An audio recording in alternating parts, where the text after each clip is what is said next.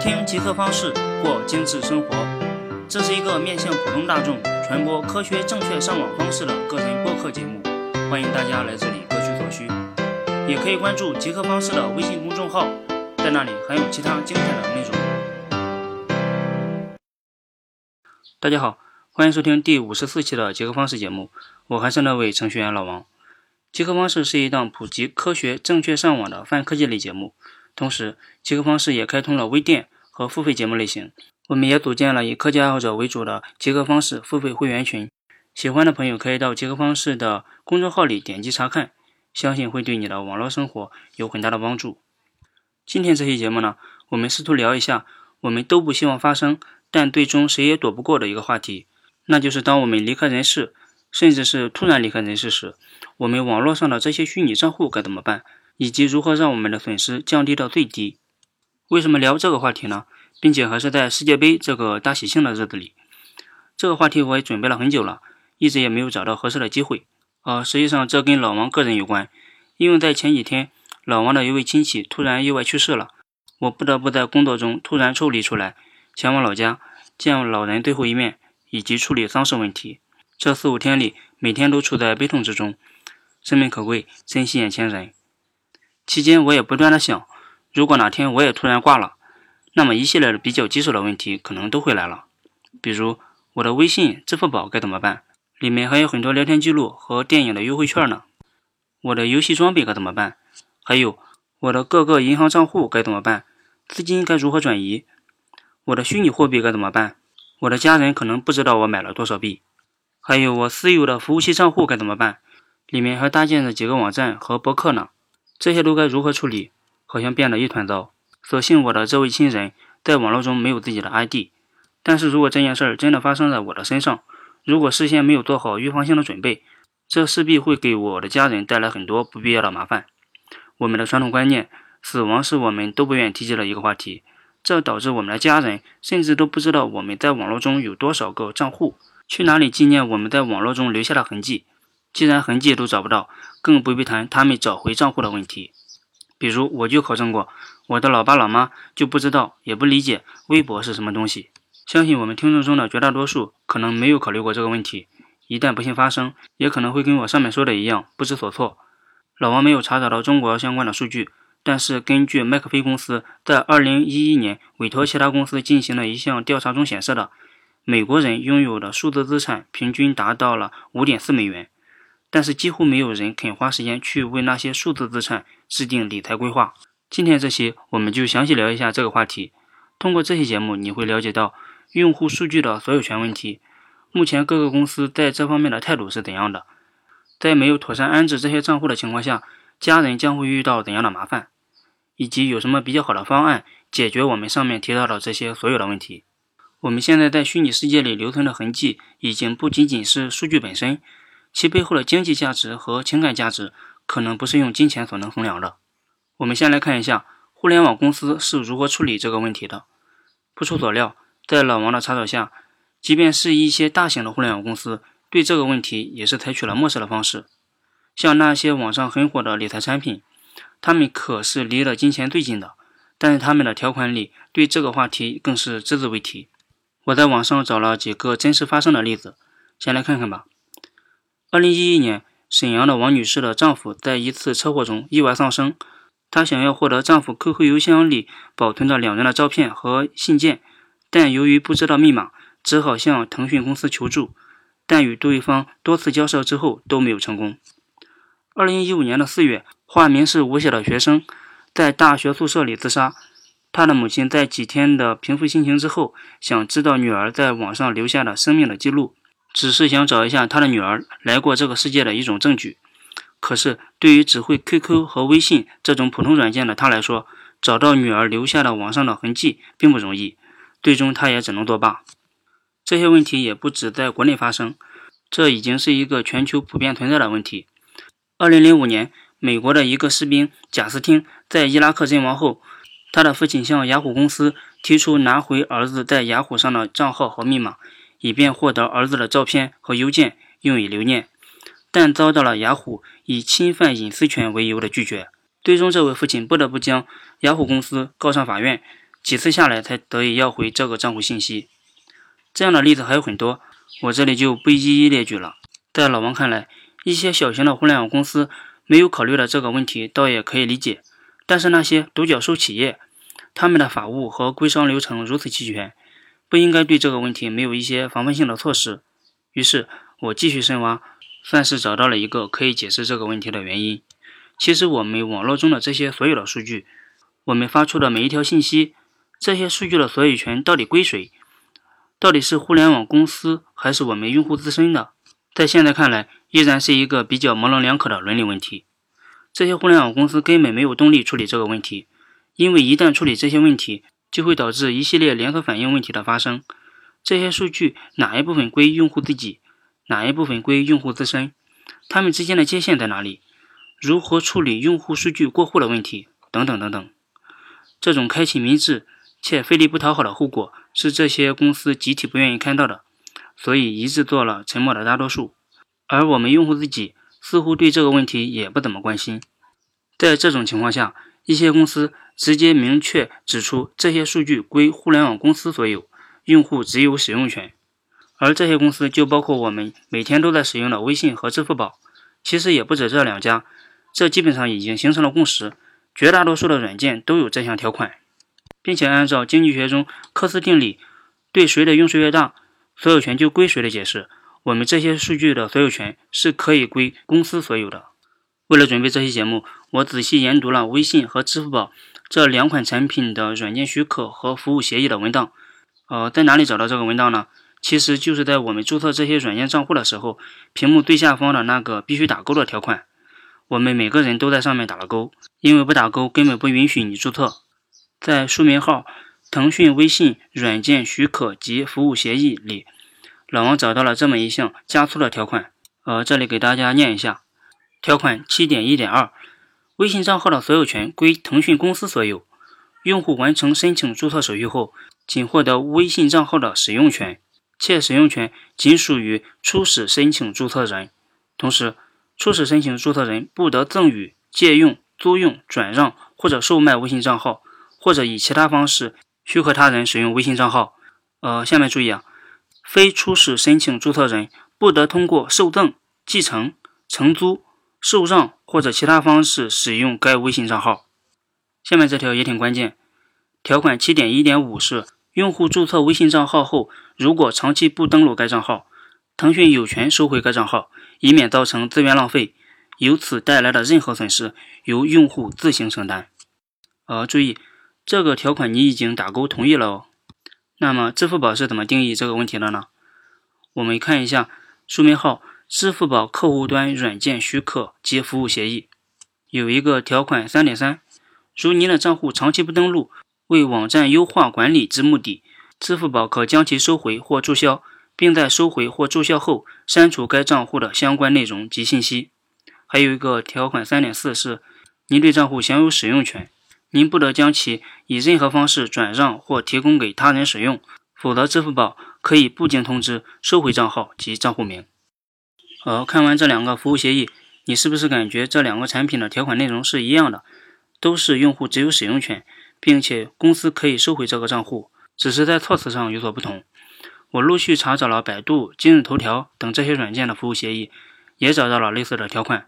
这都是一些大型的互联网公司。而对于那些不知名的公司，我甚至都找不到他们的条款在哪里，连注册时让你打勾的机会都没有。这就是目前中国互联网公司对待用户数据所有权的现状。用户似乎只有注册使用的权利，没有其他更多的权利。我在国外的独角兽互联网企业也找到了类似的协议，美国的一些互联网公司做的要似乎更好一些。我找到了一些公司对待这个问题的处理办法。如果你恰好也在使用这些产品，建议你按照给出的线索去设置一下。比如，目前谷歌提供了一个闲置账户管理员的功能，可以将你的账户转移给你事先指定的一个朋友或者亲人的账户中。用户可以设定一个闲置期限时间，比如三个月。当账号长时间未登录时，系统会先通过电子邮件告知使用者进行确认。当使用者一直未回应时，就会将相关存取权限转移给其他指定账号，或者按照你的要求自动删除账号。这个功能，用户最多可以添加十位信任的好友或者家人。以便他们可以收到账户处于闲置状态的通知。目前，它支持绝大多数的谷歌附属的产品，比如谷歌网盘、YouTube 账户等等。这项服务还是不错的。对于像老王那些经常使用谷歌的朋友来说，可以去设置一下。我在极客方式的公众号里放出了具体的设置方式的链接，还是回复本期节目编号五十四就能看到。流程比较简单，只需要设置一下备用的手机号和需要联系的邮箱等几个步骤，不到一分钟就设置完毕。如果你是 Gmail。谷歌邮箱的用户，你也可以设置一个自动回复，让系统在你的账号进入闲置状态之后，自动发送这条消息。这样一来，所有给你发送过电子邮件的邮箱便会知道这个账户已经不再使用。Facebook 也在这方面做出了努力，比如 Facebook 就推出了一个纪念账户的功能，用户可以在生前将自己的账号设置为纪念账号，并在持续一段时间没有登录行为之后。由系统自动判定账号的主人已经去世，从而锁定他的内容，不再向好友推荐，用以避免情绪刺激，并且用户也可以在生前指定一个账户的委托代理人，在系统判定用户已经离世的情况下，授权这个代理人打理这个账户。我简单看了一下这个代理人的权限，他可以被授权发布被置顶的帖子，回应新的加好友请求，更新用户的个人头像和封面照片。或者申请删除这个账户。类似的，Instagram 也允许用户在完成所需的步骤之后成为纪念账户。还有网盘服务商 Dropbox，只要用户的亲人留下一台跟这项云存储服务相连接的计算机就可以。如果没有留下这台计算机，用户也可以尝试联系这家公司，要求其授予权限进入亲人的账号。不过这家公司并不承诺一定会批准。而目前，Outlook 和雅虎邮箱，如果亲人能提供证明，证明与死者之间的亲属关系以及死者的死亡证明，公司就会制作一张包含死者所有邮箱内容的 DVD 发送给这位亲人。如果你是苹果用户，就很不幸了。苹果在其服务条款里有一项，生者不享有对死者名下财产所有权的规定。根据这项条款，苹果的账户是不可以转移的。继承人所能做的就是联系苹果客服来关闭死者的账号。上面这些是国外对这个话题所能做出的努力。如果仔细挖一下，这些公司设立这个功能的历史，其实都是网民倒逼出来的结果。每一个举措的背后都有一段不堪回首的历史。而我们国内就比较惨了，几乎是一片空白。目前我也只看到支付宝在这方面有一段回应。这里我给大家引述一下，他说的是：继承人可以联系支付宝。公司客服就会引导继承人准备身份证、死亡证明、承诺书等材料，然后通过网络上传、快递等方式给到支付宝，既可以继承账户里面的财产。如果继承人不知离世者有没有支付宝，或者不知道离世者的支付宝账号是多少，继承人可以提供离世者的身份证账号给客服，就可以查询离世者名下到底有没有支付宝账户。好了，上面这些是关于虚拟资产继承方面的现状，看来。让互联网公司为我们大发慈悲，提供这个功能接口，在目前看来不是一个好的建议，并且即便提供，账户继承人也只能拿到部分的权限。最好的方式当然就是直接将所有注册过的网络平台和账户信息尽量多的告知你的继承人。那么在这种软件服务和法律方面都还不健全的情况下，有什么方法可以解决这个问题吗？其实也是有解决方案的，并且我试用也非常不错。这里推荐给大家，还记得我们在极客方式第十四期节目聊到的密码管理器吗？我们可以继续借助它来实现我们所有账户的继承问题。密码管理器就是用户可以只记住一个主密码，其他账户密码都可以借助它来进行注册、登录和备份的软件。用户可以在浏览器、电脑端和手机上安装这个软件，其他密码方面的事交由这个软件来管理。这种软件还是不错的。如果你还不知道它的应用场景和使用方法，可以去听极客方式的第十四期节目。密码管理器还是不错的。最近 A 站被黑客脱库，导致千万条用户数据泄露。如果你还经常使用同一个密码登录各大网络平台，那么你的密码很可能是不安全的。使用密码管理器可以大幅度降低这种问题的发生。目前很多密码管理器已经意识到了账户继承这个问题，并且陆陆续续的提供了账户继承这个功能。